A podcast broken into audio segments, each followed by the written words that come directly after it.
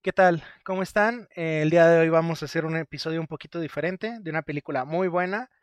Como siempre, pues estamos aquí, está CJ junto a mí y tenemos de invitada a Fer.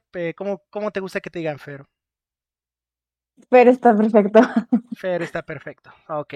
Pues antes que nada, ¿cómo ves? ¿Quieres presentarte con el público? Spamear redes, porque a veces dejamos esto al final, pero no, no toda la gente se queda al final y es como que pues no escuchan las redes donde pueden, eh, donde pueden encontrar a nuestros invitados. Así que, pues, ¿quieres hacer una presentación rapidita? Sí, claro que sí. Hola, mucho gusto en conocerlos a todos. Eh, yo me llamo Fernanda, soy psicóloga egresada de aquí de la Autónoma de San Luis Potosí. Estoy estudiando una maestría. Me encanta el cine, me fascina el cine, aunque creo que no soy mucho como dirección de cámara, pero pues bueno, veo más como un arte que me gusta entender y ver que me mueve. Y pues en general disfruto de muchas cosas de la cultura general. Soy media nerd en este sentido. Este, y bueno, me gusta mucho eh, hacer contenido de psicología. Tengo mi canal de YouTube, Psicofer, por si quieren ir a verlo. Igualmente mis redes sociales, Psicofer YouTube y Psicofer Cero, que es mi TikTok. Por cualquier cosa, ahora sí que se rían conmigo o de mí, para poder entretenernos un rato. Muy bien, ah, ahí tienen, así que pues, bueno, vamos, vamos a darle con este episodio tan bonito. Eh, la película de la cual vamos a hablar hoy, si ya leyeron ahí el título, vieron la miniatura, pues es We Need to Talk About Kevin. Tenemos que hablar de Kevin. Eh, ¿Cómo ves, si quieres hacer tu magia y platicarnos un poquito de la cuestión técnica de la película? Claro que sí. Eh, bienvenidos a todos, antes que nada. Eh, muchas gracias por esa presentación, Cristian. Y bueno, pues bienvenida, Fer. Eh, esperamos que esperamos que te acomode este, este programa y a ver si te podemos tener otra ocasión por aquí. Ya, ya nos dirás después de, de grabar, ¿no? eh, pues sí, como bien, como bien lo, lo indicas, Cristian, vamos a hablar de When It to Talk About Kevin. Eh, vamos a hablar de una película que dice necesitamos hablar acerca de Kevin. Eh, una película de hace 11 años, Podríamos pensar que es una película antigua, podríamos decir que sí, pero en realidad no lo es tanto. Viéndolo desde un punto de vista, es como que el debut grande de Ezra Miller eh, no es la primera película en la que participa, pero sí es su primer papel importante. Eh, y vaya papel que hace, ya lo estaremos abordando más adelante. Eh, la película dura prácticamente dos horas y es dirigida por eh, Lynn Ramsey, que la verdad es que no, no es que tenga tanto trabajo anterior, sino que a partir de aquí hace ya un gran trabajo. Eh, por ejemplo, en el 2017 nos da You Were Never Really Here con Joaquin Phoenix, que es un, un peliculón. Eh, no sé si alguien ya lo vio, pero si no, véanlo. Está muy, muy buena con Joaquin Phoenix, el Joker favorito de todos. Y eh, para rematar, eh, pues necesitamos hablar de Kevin. Está basada en una novela que se llama exactamente igual, de Lionel Shriver, una escritora que publica este libro en el 2003. Y nada más como para dejar en claro, la música de toda la película es excelente, tanto la selección de música que ya existe para las escenas, como la música original, a cargo de Johnny Greenwood, Ahí los fans de Radiohead sabrán de qué estamos hablando. Y pues los fans de, del cine en general, Johnny Greenwood participa en Licorice Pizza, en The Power of the Dog, en muchas, muchas cosas más. Y pues esto lo cierra un cast eh, excelente que podría parecer corto con Tilda Swinton en el protagónico, Ezra Miller en un coprotagónico prácticamente, nada más que sin tanto espacio de cámara. Y John C. Riley, que la verdad estábamos platicando antes de, grabar, eh, es a veces como que menospreciado por, el, por la gente de Hollywood. John C. Riley es un actorazo, pero lo solemos encasillar en comedia y, y a veces en muy mala comedia, pero no lo es. Denle una oportunidad. Y pues básicamente, Cristian, te cedo la palabra. Esto es la ficha técnica de We Need to Talk About Kevin. Muy bien. Eh, sin, ahora sí que sin entrar en tantos detalles de la trama, porque yo creo que a lo largo de la plática se van a ir dando a conocer. Eh, tenemos que hablar que es una película, como ya bien dijo CJ, está basada en un libro. El libro es muy bueno. Eh, yo creo que el libro y la película deben de abordarse diferente. ¿Por qué? Porque si bien en, en esencia son muy parecidos, yo creo que por ahí faltan cositas que podrían hacerlos uno mismo. En fin, eh, en esta película pues tenemos a Tilda Swinton, Eva, eh, quien está casada con John C. Reilly. Eh, perdón, puede estar intercambiando nombres de actores y de personajes a lo largo de la trama, así que una disculpa de antemano. Pero bueno, estas dos, dos, personas es un matrimonio en el, cual, ella se dedica a viajar por el mundo y ella escribe guías de viaje. Y pues él, eh, Franklin, es un padre, una figura masculina creo yo interesante en cuanto a pues su poca presencia, mucha presencia en, en la película, así que pues bueno, estas dos personas que aparentemente tenían problemas deciden tener un hijo, el cual es el pequeño Kevin, eh, quien va a estar siendo interpretado por varios actores, pero bueno, Ezra Miller va a ser el, el último, ¿no? El Ultimate Kevin. En esta pues película vemos como a lo largo de la infancia de Kevin pasan cosas medio peculiares en cuanto a que la película nos lo deja ver así, o sea, es como que un niño, el cual no sabemos, eh, hablando desde el punto de vista de un espectador, si el niño es berrinchudo, si está consentido, si es malo, si es bueno, pero vemos que tiene ahí una constante lucha con su madre, eh, al menos desde el punto de vista eh, de, la, de la peli. Y pues esto va a ser una, una bolita de nieve que va, a crecer y crecer y crecer, lo cual nos va a llevar al punto de clave de la película, que bueno, no quiero hacer el spoiler desde ahorita, porque pues los invito a que la vean y se den cuenta por sí mismos, pero es una... Es un thriller el cual va a explotar al final de la película, bueno, eh, al menos en el último acto, y va a ser como que la consecuencia de todo lo que ha pasado. O sea, es una película que a lo mejor sí te paras por unas palomitas a la mitad y la dejas corriendo, puede que se te vayan cosas importantes, ¿no? Yo creo que todo esto, pues, la relación Kevin, Franklin, Eva, eh, va a estar interes eh, va, a, ser bonita de ver y de analizar, aunque pues puede dejar ahí un sabor amargo. No sé, con es, ¿cómo, cómo, cómo pensarías tú, Fer, o tú, CJ, que es esta sinopsis, más o menos? Así para alguien que no ha visto la película. La sinopsis está muy bien. Yo, yo quiero escuchar qué, qué nos dice aquí la, la, experta en psicología, porque en realidad la película, a mí desde el principio me, me, hizo sentir muy incómodo, la verdad. No sabría describirlo, pero pues adelante, Fernando. ¿Qué, ¿Qué, te parece eh, esta película? Tú la escogiste a propósito, entonces platícanos. Fue eh, bueno, todavía me acuerdo cuando me la encargaron, estaba yo creo como en tercer semestre, no tenía mucho en la universidad. Y de hecho fue así como que estábamos platicando sobre adicciones y hablábamos de que un factor en común eh, de muchos jóvenes que sufren de adicciones o muchas personas que sufren de adicciones es que tienen problemas con su papá. Y, este, entonces preguntaban qué pasaba cuando había problemas en la relación con la madre. Y ahí es donde la maestra hablaba de que Normalmente cuando una persona, sobre todo un hombre, tiene problemas con relación a su madre, tiene mucho que ver con la parte de la psicopatía o de la sociopatía, que para aclarar son dos cosas diferentes hablando biográficamente, aunque hay muchos psicólogos que todavía no, no terminan de entender qué es lo que pasa con esto. Eh, de una vez les explico, hay muchísimas teorías para poder explicarlo, pero la que más se acepta incluso dentro de la criminología y la criminalística es la teoría psicoanalítica.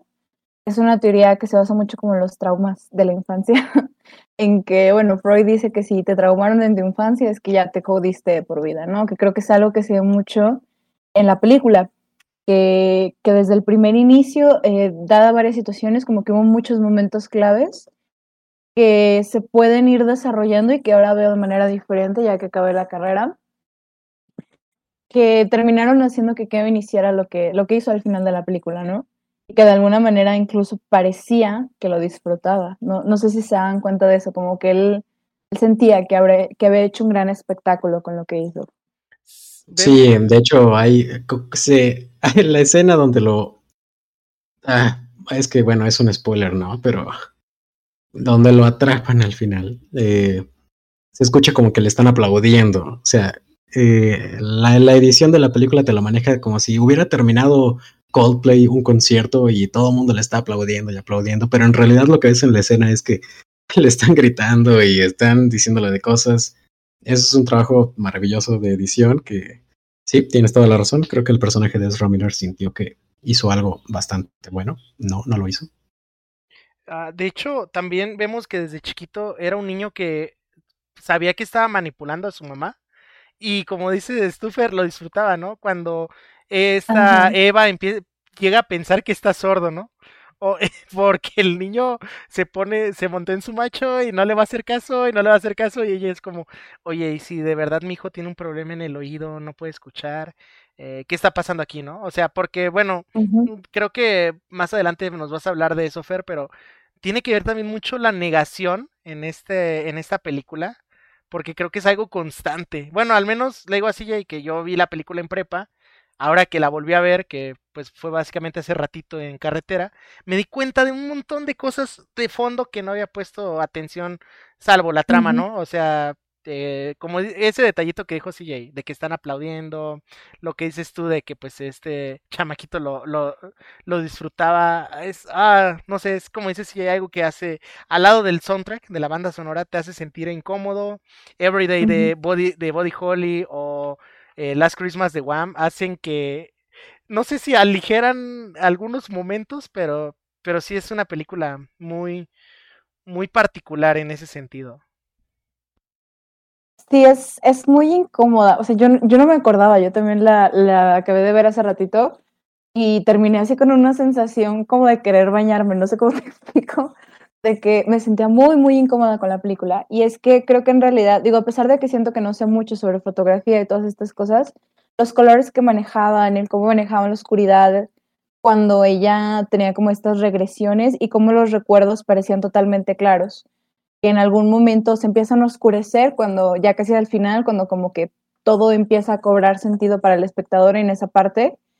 Y la combinación del rojo, ¿no? El rojo era un color como muy presente siempre y, y sabías, ¿no? A qué, a qué se hacía alegoría y eso es como lo que te causaba, o sea, la película juega con un morbo, la película juega con el morbo de ver qué, qué es lo que está pasando, porque siempre se relaciona el color rojo con lo que ya sabemos que se puede relacionar, qué es lo que te está pasando y a pesar de esa incomodidad, te hace querer seguir viendo la película, ¿no? Saber qué es lo que, eh, qué es lo que termina, que aún así, al menos a mí, el final me deja como todavía con muchas preguntas y con bastantes cuestiones que, que como espectador no te esperas, porque, o sea, esa es la versión que nos está contando Eva, ¿no? Esa es la versión, de hecho, creo que eso es lo que trataba de, de reflejar el director o la, este, la cámara, la parte de que, de la incomodidad, ¿no? O sea, ella se siente incómoda durante todo el tiempo, se siente extraña, se siente rara ante todo lo que está pasando, ante lo que no termina de procesar, y que después de todo el final queda como, como abierto, ¿no? O sea, no, Obviamente yo puedo hacer conjeturas a través de lo que yo puedo saber de la teoría, puedo hablar de trastorno desafiante, puedo hablar de estrés postraumático, pero aún así, eh, incluso tú como psicólogo cuando atiendes a una persona sabes que esa es la versión de la persona, que, que no, no conoces la versión de los demás integrantes de la familia o qué es lo que estaba pasando, ¿no? Eh, hace rato mencionabas, Fer, que eh, no me acuerdo bien cómo lo dijiste, pero básicamente nos resumías que se explica ¿no? en la teoría que si algo te trastorna de muy pequeño, pues va a tener como que un, una repercusión a lo largo de toda tu vida, ¿no?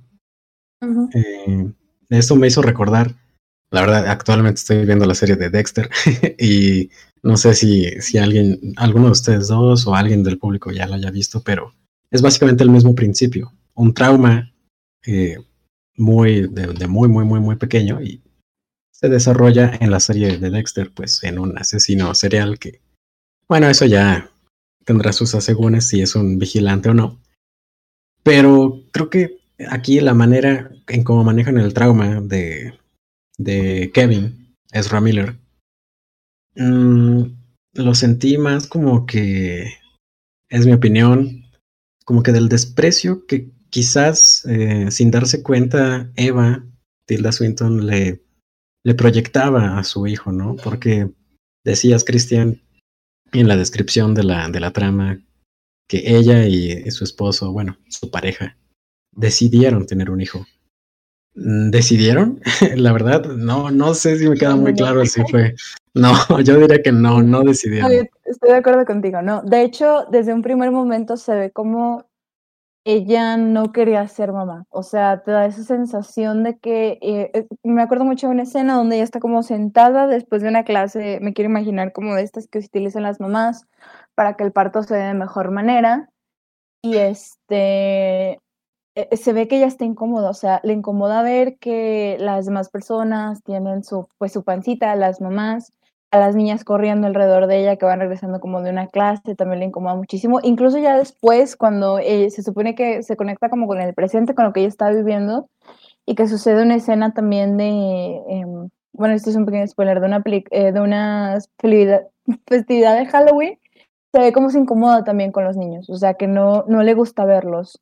Y creo que desde ese primer momento, y que justo era también de lo que iba a decir, o sea, una eh, se debatía mucho porque yo la vi desde YouTube, si Eva tenía la culpa o si Kevin podía decidir. Y hablaban de que los psicópatas así nacen y así crecen. Sin embargo, eh, les recomiendo mucho el documental de El hombre de hielo. Y un psiquiatra le hace una entrevista. Lo, bueno, este hombre es súper desafiante, incluso le llega a decir que lo quiere matar. Y el psiquiatra le explica que sus hijos pueden tener esa tendencia, pero que debido a que crecieron en un ambiente completamente diferente, a que él y su esposa, a pesar de cómo él era, lo tratar, los tratan de manera diferente, sus hijos no lo van a desarrollar. O sea, puede venir genéticamente, pero si no existen las condiciones para que crezcan, no se va a dar. Entonces, en parte sí, como tú lo comentas, tiene mucho que ver el hecho de que Eva mm, refleja cierto distanciamiento, o sea, creo que incluso en la película te lo pone, ¿no? Como eh, no se sientan juntos, como a pesar de que están juntos, como que no se hablan, como que siempre hay algo entre ellos, como, como un distanciamiento emocional muy grande. Cristian, te toca.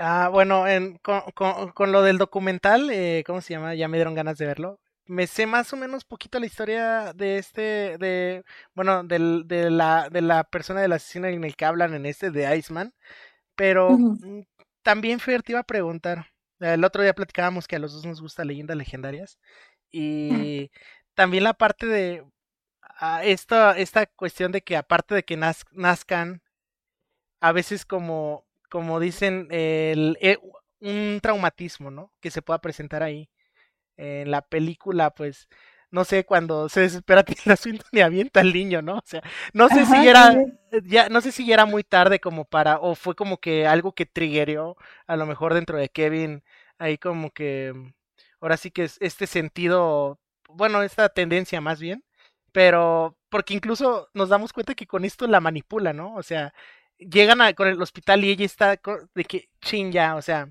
va a decir que yo lo aventé, me va a hacer quedar mal, a pensar de mí. No, el niño se inventa una historia totalmente rebuscada y esto la carcome, ¿no? A Eva, como decías tú, la, la, o sea, el tener así como que estar siempre inquieta por qué es lo que nos causa la película. Eh, no sé, es... Eh, mm, aquí te preguntaría yo, ¿crees que haya tenido que ver desde la perspectiva tú de como profesional? Es a lo mejor esa no, pero que haya habido algo que no vimos en cámaras. Estaba pensando justo, y se los mencionaba hace rato, el trastorno desafiante. Es un trastorno que de hecho, bueno, los psicólogos tienen como su Biblia, por así decirlo. Es el DSM5, que es donde se describen los trastornos, que de hecho le sirve más a los psiquiatras, porque em, digamos que durante mucho tiempo se medicaban las personas, pero no había como una justificación y de hecho sale para las aseguranzas también en Estados Unidos como, ok, ponle un nombre para que como que podamos hacerlo administrativamente, ¿no? Y surge el trastorno desafiante de la personalidad, que de hecho Sigmund Freud desde el psicoanálisis lo describe más como como un perverso, que, que pensemos no en perverso como estos personajes de Disney, así como que soy malo porque soy malo, sino que son personas que, bueno, aquí se habla mucho, eh, Freud le echa mucho la culpa a los papás, Aquí sí no existe una simbiosis, es decir, como una unión entre madre e hijo desde el primer momento, y por madre me refiero a cualquier figura materna, o sea, no es necesario que sea tal cual la madre biológica. es muy difícil que el niño pueda empezar a desarrollarse. Y aquí, en el trastorno desafiante, se habla precisamente de esto, o sea, el niño desafía a los padres. Es como, no sé si podemos decir groserías aquí, entonces no sé si les voy a decir, pero es esta parte como de, pues a ver, ven y regáñame, ven y ponme límites. Y, y, o sea, sí, sí es una parte muy importante como cuando lo avienta, pero incluso yo estoy pensando desde antes, cuando no soportaba su llanto, o sea, eh, como no estaba preparada para ser mamá, no aguantaba su llanto, eh, no sabía, no sé si saben ustedes, pero los bebés desarrollan un llanto especial para cada cosa, o sea, una mamá te puede decir, ah, es que estoy llorando por hambre, ah, es que estoy llorando porque se quiere bañar, ah, es que estoy llorando por esto, o sea, y esa es la simbiosis de la que Freud habla, entonces Eva no, no sabía qué era lo que su bebé quería, y de alguna manera, si te fijas, incluso prefiere escuchar el sonido de una obra que yo no sé si a ustedes les ha tocado, pero es súper molesto, o sea, es algo que dices, Dios mío, ojalá terminen pronto. Y ella prefiere escuchar eso que estar escuchando los llantos de su hijo, o sea, desde ese primer momento eh, se ve que empieza a hablar. La mamá le dice, le dice, mamá sería feliz si tú no estuvieras aquí. Creo que algo así le, le comenta a ella, ¿no? Que incluso el papá le escucha y se queda así como, como, what, ¿no? O sea, porque le estás diciendo eso al niño, ¿no? Y, se van juntando demasiadas cosas. Y de hecho, como que creo que mucha gente hablaba de que Kevin era un, un, psicópata, un sociópata. Él, él, yo más bien pienso que es un sociópata. El psicópata no tiene ninguna culpabilidad, el psicópata no piensa en nadie, el psicópata va, va a manipular a todos para que hagan algo a su favor. Y se puede medio ver que Kevin lo hace, pero Kevin no simpatiza con todos, ¿me entienden? un, psicópata, de hecho, puede ser una persona muy querida por muchos. Y te puede decir que tú eres el amor de su vida, que, que tú eres necesario en su vida, y que de repente nada más viene y te saca de su vida porque ya no le eres útil. Y Kevin no lo hacía, o sea, yo al menos percibiéndolo, desde lo que incluso lo que no pudimos ver en cámaras, Kevin se siente como una persona solitaria que no, que no tiene a nadie a su lado, que de hecho él dice que no necesita a nadie a su lado. Y creo que es mucho por esto también de la situación de que con la persona que se suponía que él quería estar y debía estar, nunca, o más bien no es que no lo quisiera, se le complicó mucho desde un principio creerlo. Entonces creo que más bien es como esta sumita de cosas que fueron, pues ahora sí que terminando de, de, de matar la poca cordura que le pudo haber quedado a Kevin en ese lado. Mm, sí, fíjate. Y ahora hay una, hay una parte que la verdad sí se me hizo muy, muy, muy interesante y que es un punto central a final de cuentas en el desenlace de la película. Cuando Kevin Niño tiene como que una infección en el estómago y se enferma y vomita y todo, ¿no? O sea, por como lo muestra la película, a mí me dio la impresión de que es un momento en el que Kevin está totalmente vulnerable y incluso desarrolla como que una especie de vínculo con Eva, con su madre, y, y bueno, pues ella le está leyendo un cuento. No voy a decir cuál es porque creo que a final de cuentas es un spoiler. Eh, y, pero, ¿qué, qué, ¿qué opinas ahí, no? O sea, ¿es realmente un momento de vulnerabilidad? Eh, ¿Lo estaba engañando? Eh, ¿Por qué a final de cuentas toma la idea de ese libro para basar cierta parte eh, o, mejor dicho, una parte muy importante de su personalidad y de su desenlace. Ajá. ¿Qué, ¿Qué, pasa ahí en, esa, en ese episodio? Mm, normalmente se habla de un término llamado ambivalencia y que se trata más bien de una paradoja. O sea, si yo te digo a ti que se hace espontáneo, ¿puede ser espontáneo? Mm, no sé. Yo creo que, yo creo que no, porque te están condicionando, ¿no? Porque precisamente va contra la naturaleza. Pero si no lo hace, entonces igual estaría haciéndome caso. Pues sí. Ah, oh, chale. O sea, por eso, por eso es una paradoja. Ah. Y es una ambivalencia. Entonces, eso es lo que vive Kevin con su mamá. O sea, por ejemplo, fíjense cómo en un primer momento lo avienta y, y bueno, lo lastima y después es te amo o sea, es como te violento, pero al mismo tiempo te quiero y me preocupo por ti, ¿no? Entonces, obviamente que eso ah, en la mente de un niño como que no se lo cuestiona, pero obviamente les causa la misma sensación que les causó a ustedes, así como de, ay, güey, ¿cuál es la respuesta correcta, no? Y obviamente si Kevin ya traía un gen que desarrolla una sociopatía, entonces obviamente, eh, te digo, todas esas pequeñas cosas. Ahora, justo iba a hablar también de esta parte cuando lo mencionabas, muy interesante de, del libro, y, y, a esto saco la, la, ambivalencia. De alguna manera, para Kevin sí era importante su mamá. Eh, no quiero spoilear tampoco, pero si se fijan, es con la única persona que tiene como una especie de relación que no se basa en la mentira, pero al mismo tiempo como que la quiere, digámoslo así, porque al final dan como entender eso, que ya él ni siquiera entiende qué fue lo que pasó, que de hecho después es, es que lo, lo empiezan a, a, tratar. O sea, eh, mucha gente comentaba, no, es que los psicópatas no se curan. Efectivamente, eh, les digo, es, un carácter. Freud ha hablado de un carácter. Un perverso es un carácter, así como tú tienes tu carácter, yo tengo el mío, Kevin tenía el suyo. La diferencia es que, por ejemplo, los, los políticos son perversos. Si los políticos no fueran perversos, no votaríamos por ellos no tendría, no tendrían la carisma. Entonces, es canalizar eso por otro lado, que de hecho es lo que empiezan a hacer después cuando lo empiezan a tratar.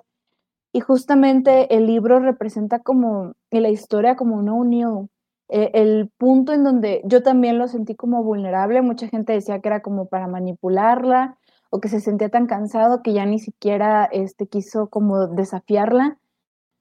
Pero a mí me, me parece muy extraño cómo, cómo a pesar de eso sí se ve como un genuino interés con su madre, o sea, que de verdad le parece en serio que, que le gusta, que, le, que lo esté cuidando, como, como que siento que fue en ese momento de debilidad. Yo no sé si a ustedes les tocó, yo me imagino que sí, cuando les pegó la AstraZeneca, muchos me, me decían, güey, me siento como un niño, o sea, mi mamá viene, me checa la temperatura y no puedo levantar de la cama. No, no sé si sintieron esa vulnerabilidad y cómo la sintieron ustedes. Sí, no, sí. A no ser que Cristian sea diferente, pero creo que sí nos pasó a todos. No, no sí, estuvo horrible, porque era de que ah, te venían, oye, ¿te sientes bien? ¿Necesitas algo? ¿Qué puedo hacer por ti? Y es como, te, te da, bueno, a mí me, a mí me frustró, porque es como, no manches, o sea, como una vacunita me tiene aquí en la cama, es, y sí hubo un momento en el que me desesperé y fue como, chingue su madre, y me metí a bañar con agua fría, ¿no? Para bajar la fiebre. Pero creo que para llegar a esa, a, hacer eso, tardé como tres horas pensándolo, ¿no? O sea, sí me sentí de, ese, de que no sabes qué hacer, ¿no? O sea, si hago esto estará bien. Sí, sí, Te, me empecé a cuestionar todo eso. En cambio, pues yo creo que si la vacuna es como, oh, tengo mucho calor, me voy a meter a bañar, va, o sea, y haces eso, pero con la vacuna sí me llegué a sentir como dices tú, ¿no? O sea, em, pues esta, ajá, esta sensación de que no, ayúdenme, no, no, no puedo decir por mí mismo. Sí, sí, sí, te digo, entonces eh, imagínense eso en un niño, en un niño que por sí ya es vulnerable, obviamente fue como, eh, pues necesito tu cariño, necesito que, que, tú estés conmigo. Y obviamente cuando Kevin se vuelve a sentir bien, eh, le regresa como esta parte de decir, ya no, ya no te quiero cerca, ya no te necesito, porque nunca te, necesité, porque nunca quisiste estar conmigo. De hecho, creo que sí hay una parte en la película donde, donde él le comenta, no me acuerdo si de niño o de grande, que, que, que él, o sea, cuando quiso estar con él, que realmente él siempre sintió que, que no lo quería. Y, y entonces creo que en eso es en lo que se basa Kevin para empezar a ser desafiante con ella. De hecho, por ejemplo, no sé si se fijaron que ya estaba muy grande y seguía utilizando eh, pañal. O sea, yo creo que ya tenía, bueno, yo le quiero calcular que como unos seis años y, era algo como muy raro. O sea, si, si, lo ven así superficialmente es algo muy extraño. Sí, sí, o sea, que un niño de seis años, sí, más o menos, todavía utilice pañales, pues es bastante extraño. Y de hecho, eh, eh, la situación de que todavía esté usando Kevin pañales es lo que genera en cierto sentido, pues, que, que su madre lo, lo arroje y, pues le rompa el brazo, ¿no? Eh, es como que toda una serie encadenada de, de, eventos, pero pues no, ya no me quiero meter todavía más, más a fondo porque siento que son en parte spoilers. Bueno, de por sí me dio una impresión desde el principio que la película te cuenta qué pasó al final, pero lo quiere mantener en secreto. Y, y como bien decías, eh, te dan ganas de seguir viendo la película. Sabes que a lo mejor y termina de esta forma, y sí, sí termina de esa forma, pero de todas formas quieres terminar, ver la película porque dices, wow, ¿qué está sucediendo aquí? Eh, pero Cristian, yo creo que pues ve, ve, haciendo alguna pregunta como para ir cerrando. Pues yo creo que para, ahora sí que para darle conclusión a esto, ahí platicamos un poquito como a lo mejor eh, la motivación de Kevin, algo que no se muestra en la película. Tú, bueno, tú, tú también leíste el libro, ¿verdad, Fer? Fíjate que no he tenido ese placer. Ni siquiera sabía que era un libro. Me sentí ah. así como toda de, ay, ¿cómo puede ser posible que no supiera que ya había un libro? Bueno, hazte cuenta que ah, en, en, el libro, eh, bueno, no sé si les dio esta impresión a ustedes de que la película te, te da varios mensajes y ahora sí que entre línea, bueno, más bien el mensaje principal es que empieces a hacer como que pensar que Tilda Swinton, Eva, puede llegar a tener la culpa, ¿no? O sea, eso superficialmente sin poner atención, sin sobreanalizar esta, estos detallitos, pero a lo mejor si viste la película así de reojo algo o la viste en partes, puedes llegar a decir como, ah, ella lo aventó, ella, o como dices tú, ella nunca tuvo un interés por querer estar ahí, ella tiene la culpa, ¿no? O sea, el, el, el ponerla como malo, en, la, en el libro, yo creo que se podría decir que es como la, ahora sí que la visión de Franklin y también la de Kevin. En cambio, la película es la visión de Eva. Es como que esta, para que se hizo yo creo que a propósito, ¿no? Aparte de que es muy complicado adaptar un libro al 100% y que quede igual o mejor, salvo que seas Francis Ford Coppola, ¿no? Haciendo el padrino. Pero fuera de eso creo que no hay casos en los que se pueda lograr esta, ahora sí que dualidad.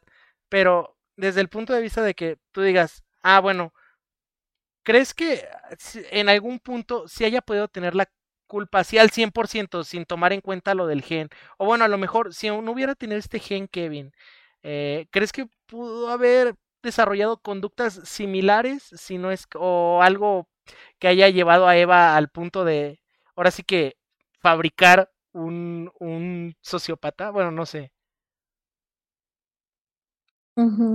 Es que ahorita con la pregunta que me decías, eh, pensaba mucho en Ted Bundy, ¿no? En cómo, de hecho, él desde en su infancia eh, fue un chico como muy perturbado, pero es que yo decía, bueno, es que a lo mejor él nació así, pero incluso estoy recordando que su abuelo era muy violento. Entonces, en eso, pues, obviamente también Ted eh, lo normalizó, ¿me entiendes? Fue como de, ah, pues sí, entonces sí se puede. Ahora, por ejemplo, se hablaba de que para poder curar este, bueno, o manejar más bien ese trastorno como se maneja el autismo, se tienen que poner límites.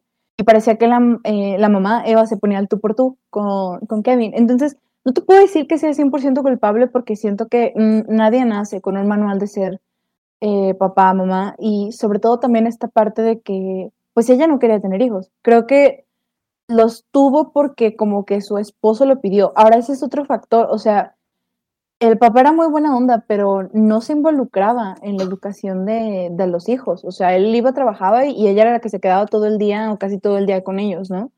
Entonces, incluso cuando ella le dijo, oye, creo que hay algo raro en él, y así como que el otro le decía, estás exagerando, no está pasando nada. Entonces, pues es un trabajo en conjunto, ¿no? Entonces, no, no puede ser toda la responsabilidad, de hecho, no es toda la responsabilidad de Eva, la película te lo quiere vender así porque, te digo, siento que es la perspectiva de Eva y Eva es así como se siente, ¿no? O sea, creo que incluso se empieza a preguntar y a decir, ¿y si no lo hubiera tenido? ¿Qué hubiera pasado? ¿Cómo seguiría todo esto, no? Y ese es ella como se siente, pero al final del día, por ejemplo, incluso para los juicios, a ti que te gustan leyendas legendarias, no sé si lo has escuchado de Badía, habla de cómo eh, Ted Bundy incluso apeló a poder este, decir que estaba mal psicológicamente apelar a esa clase de juicios es que te llevan a un psiquiátrico y ya pues no sufres las mismas condiciones que la cárcel. Pero para poder apelar a eso es, es no poder distinguir entre el bien y el mal, saber que entre lo que hiciste no fue, no fue bueno o malo, pero de verdad es como, como imagínense a, los niños cuando tienen como un, un, perrito o algo así y lo abrazan mucho y lo pueden lastimar. O sea, eso, eso es ingenuo porque ellos no saben que lo pueden hacer, ¿no? Ya el papá les enseña y les dice, no, mira, tienes que hacer esto precisamente en esos límites. Entonces, este, de niño, pues quedaba en eso en Kevin, pero pues él ya creció y era un chico muy inteligente. O sea, yo creo que analizado la energía de manera diferente hubiera podido ser una persona completamente diferente, pero decidió utilizar esa inteligencia para otra cosa. Y él distinguía, yo estoy casi segura de que él sabía que era lo que estaba haciendo, que lo que estaba haciendo estaba mal. Que lo que hizo estuvo mal, y ahora sí lo disfrutó y lo hizo. Entonces, creo que es como, como complicado declarar culpables, pero pues más bien yo diría responsables. O sea, sí, la mamá tuvo cierta responsabilidad, el papá tuvo cierta responsabilidad, pero creo que Kevin mm, tenía un punto para, regresar, ¿me entiendes? Pero pues prefirió vivir esa vida, prefirió sentirse de esa manera y pues final del día por eso estos casos son muy interesantes incluso para nosotros. Ver qué es lo que pasa, qué es lo que sucede, qué es lo que lleva a una persona a hacer lo que hace y, si eso se puede evitar o no, o por qué una persona con las mismas circunstancias lo de diferente manera. Y, eso es lo, lo, interesante siempre de estar estudiando estas películas y esta clase de personajes y personas en la vida real. Ah, precisamente ahí va encaminado mi último comentario, que es en torno al título del libro y de la película. Necesitamos hablar de Kevin. Pues creo que en ningún momento de la película nadie se plantea el hecho de que necesitan hablar de Kevin, salvo Eva, así como que lo trata de, de pasar ligero, ¿no? Como que después de un incidente que hay con la hermana pequeña, un incidente grave, que no se explica muy bien nunca qué pasó, ah, por ahí hay sus teorías, pero siento que eh, es como que los padres estaban tratando de ignorar, sobre todo el, el, padre, él, como que estaba tratando de ignorar lo que pasaba con su hijo. Y ahí ayer como que es un punto muy importante, ¿no? De que nunca se plantearon el hecho de necesitamos hablar de esto todos y necesitamos buscar ayuda profesional. Uh -huh. eh, no sé si tengan por ahí algún último comentario, Cristian, de Fer, adelante. Adelante, Cristian. Um, yo cre creo que, pues, aquí lo que podía preguntarle a, a, ahora sí que a la experta en el área, creo que quedé satisfecho. Porque te digo, es una película que me, me, me sacó muchas dudas. Bueno, no dudas, sino que a lo mejor puse atención a muchas cosas que en un primer sentido no había hecho.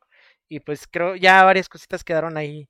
Aparte, es muy diferente como que escuchar esto o leerlo a que te lo expliquen, ¿sabes? Bueno, no sé, yo ah, lo de la teoría, bueno, la diferencia entre psicopatía y, ¿cómo se llama? Y sociopatía, la tenía presente, a lo, pero no la tenía clara y pues ya, ahorita es, ¿cómo se llama? Ahorita ya estoy más satisfecho en ese en ese sentido y pues eh, yo creo que no tengo ningún comentario. Simplemente pues sí le recomendaría encarecidamente a todos los que estén escuchando este capítulo que pues aunque hayan escuchado esto ya, sepan en qué acaba y todo vean la película porque Ernesto Sabato en el túnel nos bueno creo que nos hace ver que no importa que ya te sepas el final si ves todo el camino lo vas a disfrutar creo que todavía más que si no hubieras sabido en qué iba a acabar en primera instancia, ¿no? Sí, así es. Sí, de hecho, eso era lo que les quería decir. Creo que, o sea, fue una película que había visto antes, que vuelvo a ver y noto muchos detalles que no había visto antes. Y yo estoy segura de que si la vuelvo a ver otra vez, va a haber muchas cosas que yo no había notado antes tampoco. Entonces, por eso eh, me puedo pecar de exagerada, pero creo que sí es una obra de arte en ese sentido, ¿no? De que cada quien le va a ir encontrando diferentes connotaciones. Y bueno, eh, de acuerdo con CJ, eh, vayan a terapia. La verdad es que hay muchas cosas que se pueden evitar yendo a terapia. Lo que dijo Freud es mentira, no están determinados por sus traumas, pueden sanarlos muy bien. Y, y al final del día, pues este, igual, ¿no? O sea, yo creo que incluso, bueno, eso ya sería tema para otro podcast, pero, por ejemplo, también la parte de que la salud mental es muy importante, la podemos ver en el Joker, justo como lo mencionaba con Joaquín Fonfix. Eh, como, pues, cuando este sistema ya no lo apoyó, es que cayó, ¿no? Y precisamente es por la importancia que tiene la salud mental, y pues bueno, lo podemos ver también en esta película de We, know, we Need to Talk About Kevin. Exactamente, es una recomendación de, de primera línea.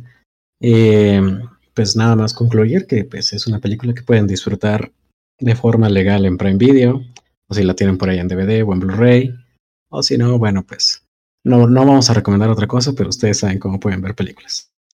Eh, cerraríamos este episodio, ¿no? Ah, adelante, Cristina. Ah, te iba a decir que, pues, si son como yo, eh, también está en movie.